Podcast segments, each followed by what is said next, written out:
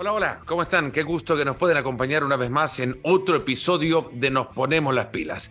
Estamos acercándonos ya al final de una temporada de liga atípica, como lo han sido todas en, el mundo. Una temporada de 38 fechas, interrumpida por seis semanas por la realización de la Copa del Mundo. Una que nos ha llevado de verdad a eh, contemplar lo agotador que es cubrir una campaña de liga sumado al evento más importante que tiene el fútbol, que es el Mundial. Parece interminable ya esta seguidilla de partidos, además con un calendario extremadamente apretado por eh, los efectos justamente de un mundial en medio del calendario, entre que se juegan copas y competencias europeas, la liga se ha ido extendiendo y nos ha dejado a falta de un par de fechas nada más ya con la sensación de que esto tiene que terminar y lo que en realidad hace falta son todavía un par de fechas más. Eh, cinco jornadas todavía quedan por disputarse en, en la Liga Española cuando menos y a falta de esa cantidad de fechas he decidido invitar, abrirles el espacio a Luis García Sanz a nuestro Nos Ponemos las Pilas para charlar con alguien que ha sido durante ya dos temporadas colega mío también, no porque juegue fútbol o que haga ejercicio como él suele hacerlo en su cuenta de Instagram y bien que lo hace para mantener la forma que todavía lo ve jugando partidos de leyendas con el Liverpool, que fue su club después de haber surgido de la cantera del Barcelona, habiendo pasado por el Atlético de Madrid, habiendo jugado en el fútbol de eh, México con Pumas, por ejemplo, con Puebla, eh, después de retirarse, Luis García se ha dedicado a los comentarios y bien que lo hace también para CBS Sports con la cobertura desde la UEFA Champions League en los Estados Unidos y para nuestro ESPN Deportes en la cobertura de la liga desde hace dos temporadas. Es más, el primer partido del nuevo acuerdo del canal con la liga eh, fue justamente uno que comenté con Luis García. Real Sociedad contra el Fútbol Club Barcelona en la cancha del Barça en los primeros días de un Barcelona sin Messi, la primera vez que Luis García llegaba a comentar un partido de fútbol, también lo hacía en, en la cabina de ESPN. No sabía de la tarea de analista y sin embargo terminó cayendo que es mucho más sencilla de lo que él se imaginaba. Hay complejidades, de eso vamos a hablar con Luis García, de las complejidades de ser comentarista de fútbol en esta nueva etapa, pero sobre todo un punto nos atrae para esta convocatoria y es algo que quiero construir con todos ustedes también. La lista de los mejores futbolistas de la liga en esta temporada para llegar al final a la definición del mejor jugador de la liga en la campaña 2022-2023. Hoy con Luis García abrimos ese espacio para hablar de nombres que pueden ser parte de esas listas, no para definir uno puntualmente hoy, sino para nombrar candidatos, para que ustedes también los elijan y los vayamos construyendo juntos. Pueden enviar en sus comentarios, ya saben, la, las opciones que ustedes proponen o la lista, incluso los tres primeros de la lista de los mejores futbolistas de la liga para este año. Yo tengo algunos en la cabeza, pero quiero conocer cuáles son los de Luis García que hoy nos acompaña en Nos Ponemos las Pilas.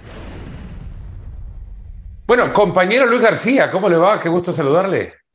Todo muy bien, Fernando. Muchas gracias por tenerme por fin en este espacio tuyo. O sea que con ganas, con ganas de ver qué me cuentas y de qué hablamos. Lo has pedido tantas veces que dije, bueno, ya está, cerramos la temporada, vamos a darle chance ya, no, no vaya a ser que se moleste, ¿no? No, y, van varias veces, ¿eh? Yo ahí intentando, pero no hay manera. Pero bueno, al menos vamos a poder hablar de cositas que, que nos gustan los dos, que es este, este mundo del fútbol. Lucho, segunda temporada para vos de, de, de analista. ¿Qué es lo más difícil? ¿Qué es lo más difícil? Mm, eh, la verdad, no sé, es que no he tenido, lo hago con tanto gusto y lo disfruto tanto que hasta ahora he tenido pocas cosas que me hayan hecho decir, mira, ¿sabes qué? Sí, alguna vez que he estado en un viaje o en horas complicadas. Hace poco hablaba con compañeros y eran mis 4 de la mañana y estábamos haciendo un poco revisión de los partidos que había habido durante ese día. Y esos días sí son más complicados, pero no son la gran mayoría, o sea que la verdad que lo sigo disfrutando mucho. Pocos peros. Hay, hay, mucha gente que ve el fútbol europeo y mucha gente que escucha esto, que nos ve ahora, que ve el fútbol europeo cada tanto por tele. Bueno, todos los fines de semana cuando lo ve por tele. ¿Nos perdemos de algo viéndolo por tele?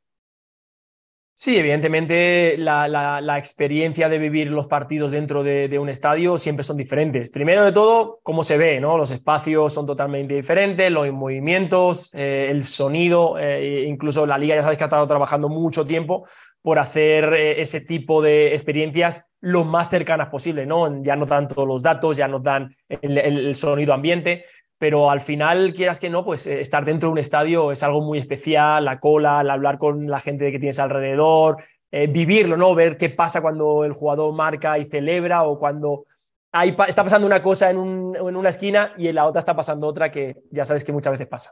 Hablabas de la liga y justo voy a lo otro, ¿no? La liga no es solamente la carrera entre primero y segundo, la liga son los 20 equipos y las carreras que cada uno pelea por las distintas posiciones y los premios o castigos que dan las distintas posiciones, ¿no? Así la liga esta temporada nos ha dejado descolgado a uno arriba, pero varios abajo peleándola eh, con, con, con, el cuchillo entre los dientes, ¿no? Eh, en, varias alturas, Fernando, no solo hay en la parte de abajo, que como has podido ver, pues bueno, es en esas posiciones que está Getafe, Almería, Valencia, Sevilla hasta hace muy poquito, pero eh, todos esos que se han juntado en 32, 31 puntitos van a tener que estar esperando prácticamente hasta el último momento para saber quién se va a la Smartbank o quién se queda en la liga. Y luego tenemos otra, otra pelea por entrar en esas posiciones de, eh, de la Europa League, la Champions, la Real Sociedad está ahí también peleando. Yo creo que se ha hecho, ha hecho muy bonita y yo en lo que se ha trabajado tanto tiempo, ¿no? Para que esta, esta competición, la liga, sea cada vez, más competitiva, y sea más difícil eh, ir a jugar este año al Rayo Vallecano, el Barcelona o al Real Madrid, a Gerona. Equipos que han demostrado que eh, a pesar de no tener a lo mejor el, presupuesto de los grandes equipos, cuando tú vas a jugar contra ellos, tú bien lo has dicho, eh, cuchillo en los dientes y aquí vamos a, sacar algo, ¿no? Y yo creo que es lo más bonito ahora mismo. Cuando estás ahí adentro y sobre el final de la temporada, mira que quedan pocas fechas, eh, solemos decir desde los medios de comunicación, no es que este equipo que está ahí arriba, sea cual sea el equipo, mm. le toca jugar con uno de los de abajo o el calendario le tocan varios equipos de abajo. De abajo. Eh, eh. Em, ¿Qué más? Qué, los hace? Bueno, evidentemente están peleando por cada punto, por rascar cada punto, pero ahí adentro de la cancha, ¿qué los hace más complicados? Pues que hay muchas veces en las cuales eh, cuando tú no estás compitiendo por algo que te va la vida eh, o la muerte en ese partido. Estamos hablando pues equipos que están en medio de la tabla o están en la parte de arriba o ahora mismo Atlético de Madrid, Real Madrid, es complicado que lleguen a, alcanzar al Barcelona. Entonces puede haber partidos en los que vayan a jugar. Vimos el, el Valladolid contra el Atlético de Madrid este fin de semana Qué difícil se lo puso, ¿eh? Y con qué poquito le faltó al, Porque al final el Valladolid necesita esos tres puntos. Y lo mismo va a pasar en las jornadas que vienen, pues con esos equipos que están ahí abajo, ¿no? Ellos eh, en su mentalidad saben que se juegan prácticamente toda la temporada en estos últimos cuatro o cinco partidos. Y eso es una presión grande añadida para cada jugador, pero definitivamente te van a competir, te van a pelear y eso hace que los equipos sean muy complicados. Alguno con algún puntito ya les sobra y tú sabes, bien sabes, cuando hay mm. de estos equipos se juntan esas dos líneas de defensa, no hay manera de romperlas. Hablabas del Atlético de Madrid, un ex equipo tuyo, ¿no? Vos jugaste la primera temporada del Atlético después de su ascenso a la liga. Exactamente. Eh, jugué esa temporada y luego volví a jugar dos, dos más eh, después de la vuelta del Liverpool. ¿Cómo era ese, ese Atlético? ¿Cómo ese, era ese Atlético que regresaba a primera?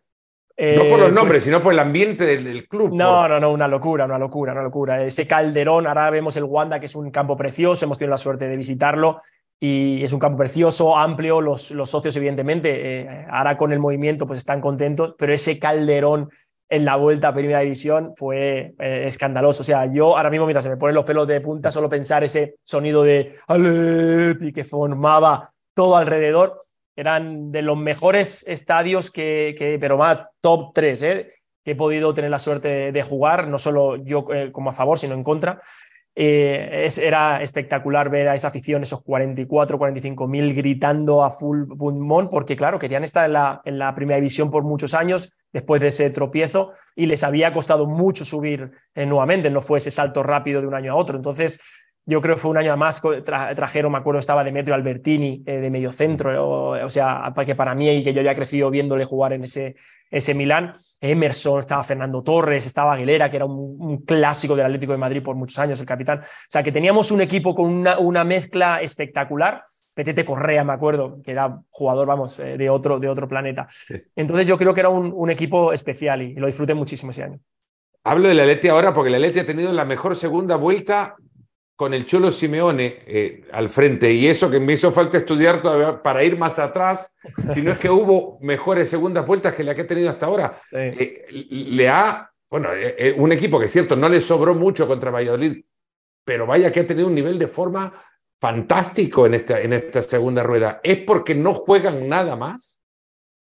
Yo creo que, que es como si le hubiesen quitado eh, el, ¿sabes? A los caballos que le quitan ese punch en la parte de abajo y entonces ya ellos pueden correr. Pues yo creo que es como si le hubiesen quitado esa espinita que le molestaba y de repente, y ahora se me va a malentender que parece que haya sido Joao Félix porque coincide, ¿no? Quitan a Joao Félix y de repente el Atlético de Madrid sube. No, yo no, no lo veo como en un jugador. Yo creo que ha habido un, un, momento clave justo a la vuelta del Mundial en los que los jugadores han dicho, bueno, pues esto ya está, en el Barça se ha ido, el Madrid se ha ido, pues a jugar. Lo único que te competimos es por estar el año que viene en la Champions y es lo que nosotros queremos. Y como que sea, todos los jugadores lo ven, pero es que es un cambio total. Ves a Nahuel en la banda derecha, Carrasco, Coque, le ves que está más rápido que nunca recibiendo. Y luego ya el tema de Grisman, que yo creo que para mí eh, ha sido el, el, salto total. ¿no? Eh, Grisman hablábamos de que no podía jugar más de 30 minutos por esa situación con el Barcelona la resuelven y Griezmann parece, bueno, pues para mí, eh, si no es el jugador de la temporada, muy cerquita va a estar, ¿no? Eh, es el que hace todo, es el que arregla todo, es el que defiende, es el que ataca, es el que asiste, es el que le da claridad. Yo creo que el ver a ese jugador realmente eh, de desarrollar todo su fútbol en un momento tan complicado para el Atlético Madrid, yo creo que ha sido clave para, para ver lo que estamos viendo en un Atlético Madrid que ya defiende bien, pero es que aparte defiende bien, juega muy bien al fútbol. Un Atlético de Madrid que ya decías, es mucho gracias a Antoine Grisman. Y acá nos metemos a la gran razón por la que te he venido eh, eh, abriendo las puertas de este espacio. Cerrando la temporada, yo creo que ya uno, es cierto, falta mucho por definir en lo colectivo, pero uno se puede imaginar al menos cinco nombres que pueden entrar en la lista de los mejores jugadores de la liga para esta temporada. Al final lo vamos a elegir entre todos, entre aficionados y demás. Pero quiero que me des cinco futbolistas que no pueden faltar en la lista de los mejores de la temporada. Cinco que no pueden faltar. Cinco que no pueden faltar. Bueno, eh, a ver. Bueno, ya eh, mencionaste Griezmann, ¿no? Griezmann, no, Griezmann está, otra vez, está en el top 3. Eh, al final esto va por gustos, si a uno le gustará más, a otro menos, otros dirán que, claro, la primera parte no estuvo. Yo voy a intentar hacerlo Ojo, en, defensa de Griezmann, el Cholo Simeone dijo, aún y cuando jugaba 30 minutos era nuestro mejor futbolista. sí, sí, sí, Total, total. La verdad que era, sí, totalmente. Cada vez que entraba marcaba la diferencia, pero es que al final, pues el talento de, de, Griezmann está al alcance de, muy pocos, ¿no? esa inteligencia futbolística. Pues dicho, ya tenemos a Griezmann, que será uno y me quedarían cuatro. Se me va a quedar corto porque estoy pensando siempre el intentar ampliarlo un poco, no pensar siempre en los equipos de arriba, Atlético de Madrid, porque ha habido jugadores, y tú que evidentemente lo, lo, ves todos los fines de semana, como Isi Palazón en el Rayo Vallecano, que ha sido brutal. Eh, una, la exposición, se ha hablado mucho de incluso de que él pueda ir a la selección española, ¿no? Jugador de 24 años que le ha dado ese saltito, ¿no? A, Rayo Vallecano y ahí lo vemos, ¿no? Están, han quedado por muchos, eh, muchas jornadas estaban en la parte alta de la. me, quedo en el rayo y te, ofrezco otro candidato también, porque lo de Fran García. No, no, no, no, no brutalidad. El lateral izquierdo. Que lo disfruten porque no vuelve. Yo me pongo a pensar, si, si armamos un 11 de la temporada de liga, a mí me va a costar dejar o encontrar a uno que haya tenido mejor temporada como la quizás el Pache Espino en el Cádiz. Sí, pero eh, eh, por eso te digo que me has dicho cinco y si empiezas a tirar del hilito, empiezas a mirar, ostras, y aquí tenemos a, Gaby Veiga, a Gabri Veiga en el Celta de Vigo, que con, un niñito que acaba de entrar y de repente te marcan de 8 o 10 goles y te da no sé cuánta asistencia y se convierte eh, en la, ayuda, en la salvación de, de, Yago Aspas en, esa parte de arriba. Entonces, por eso te digo que empiezas a tirar, pero bueno, vamos a centrarnos, que si no se nos va, la, hemos dicho Griezmann, eh, me voy a ir contra, con el Real Madrid. Eh, Vinicius Junior tiene que estar. Al final, lo que Vinicius aporta al Real Madrid, aparte que los números no hayan sido de locura, o sea, son números buenos para un jugador, pero el jugador que juega todos los minutos en el Real Madrid es delantero, su única, eh, em, su, lo único que le piden hacer es crear, generar, marcar goles y asistir. Los números no es que sean, porque hay otros jugadores que están parecidos, pero es que realmente es, un, avión. O sea, eh, jugador que cada, año decide mejor, que cada año compite mejor. Sí que es verdad que este año está un poco pues, con sus cosas, ¿no? De pelearse con unos, con otros, y yo creo que ha perdido en algunos partidos pues, el, estar centrado, pero bueno, es un chico joven, eh, a pesar de que está considerado uno de los mejores del mundo, pero que poco a poco esa experiencia y sobre todo con lo que tiene alrededor le va a ayudar. Entonces tendríamos a, no sé si tú no me... Griezmann, Vinicius. Vinicius. Ahora, con el tema Vinicius, y rápido, sin salirnos mucho de esto, eh, hay jugadores a los que le sacás parte de su ser y piensan que pueden dejar de ser lo que son. Y esto te lo llevo a otro extremo. Al Mágico González una vez le pregunté, Mágico, y si vos te dormías temprano eh, eh, antes de un partido, ¿no crees que habría sido mejor profesional después de una larga conversación? me dice, es que no sé, quizás de repente si yo me dormía temprano dejaba de ser el mágico. Sí, pero... si le sacás el temperamento a Vinicius, le sacás... No, si yo no, no, no digo que temperamento, no, por supuesto, él tiene que tener su temperamento, pero Vinicius no era así, o no era tan así. Ha sido cuando su aura ha empezado a crecer cada vez más y la gente ha hablado de que hay que cuidar a Vinicius, de que eh, eh, le pegan mucho, de que le agarran mucho, que le hace, cuando él ha empezado a quejarse a los árbitros, a los compañeros, al público. Yo creo que, eh, como todo, al final, cuando estamos creciendo en el mundo del fútbol, a uno nos llega más alto, antes, a otros no tanto, pero yo no quiero que le quiten esa agresividad cuando se cabrea, coge el balón y, se lleva tres. No, eso no lo quiero y, y, espero que no lo pierda, porque a todos nos gusta y disfrutamos de eso.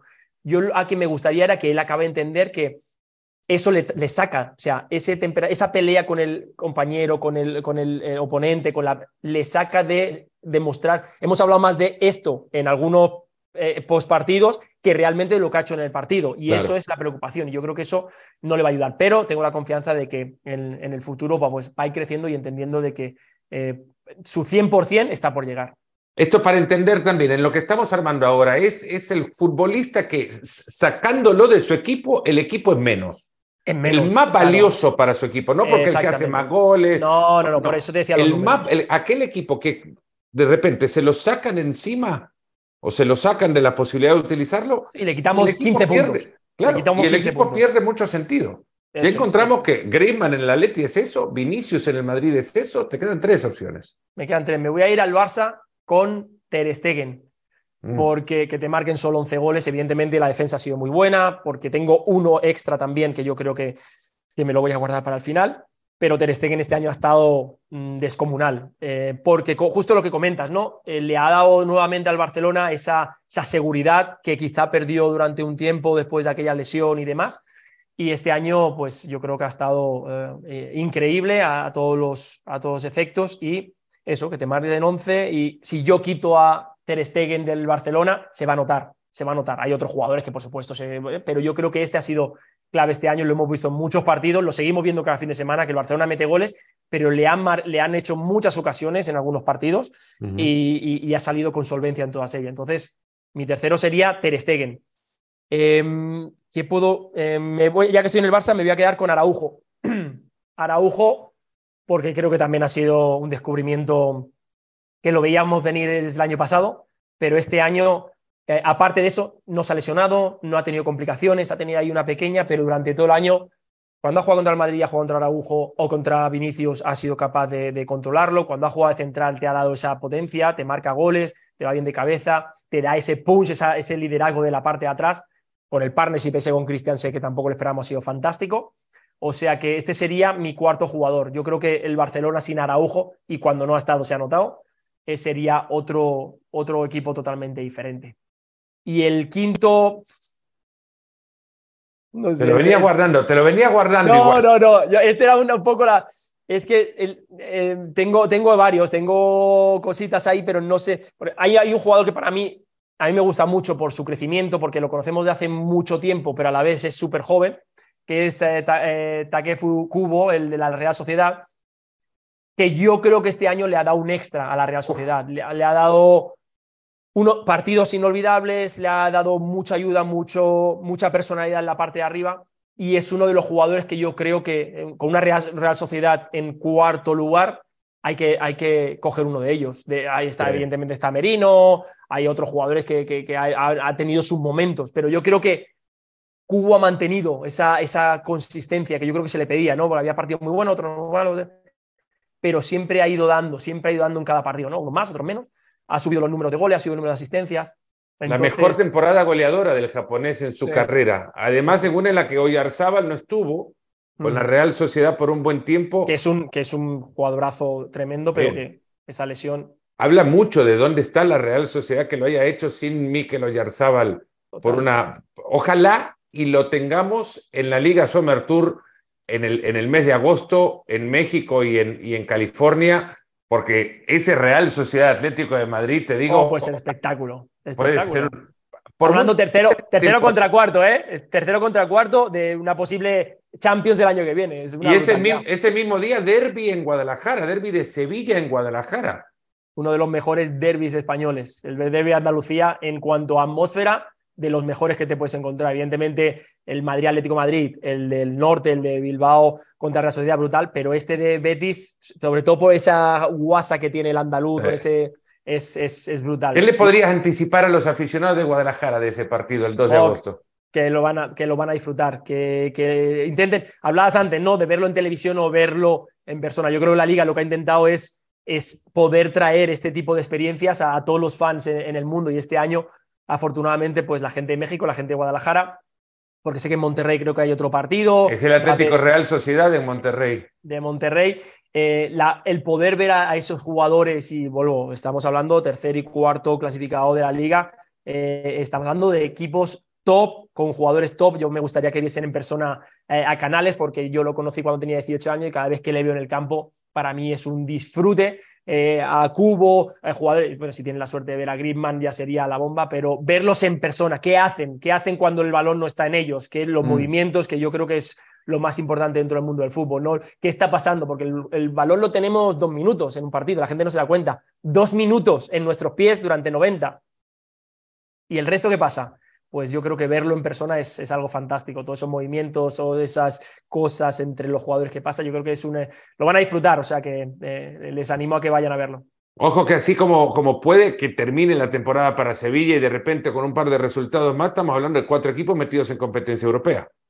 Eh, sería una brutalidad. Ya no es la primera vez que pasa, entonces eh, vamos a ver, vamos a ver qué, nos deparan esto último, que todavía quedan cosas por pelear. yo creo que va a ser muy bonito el final de temporada.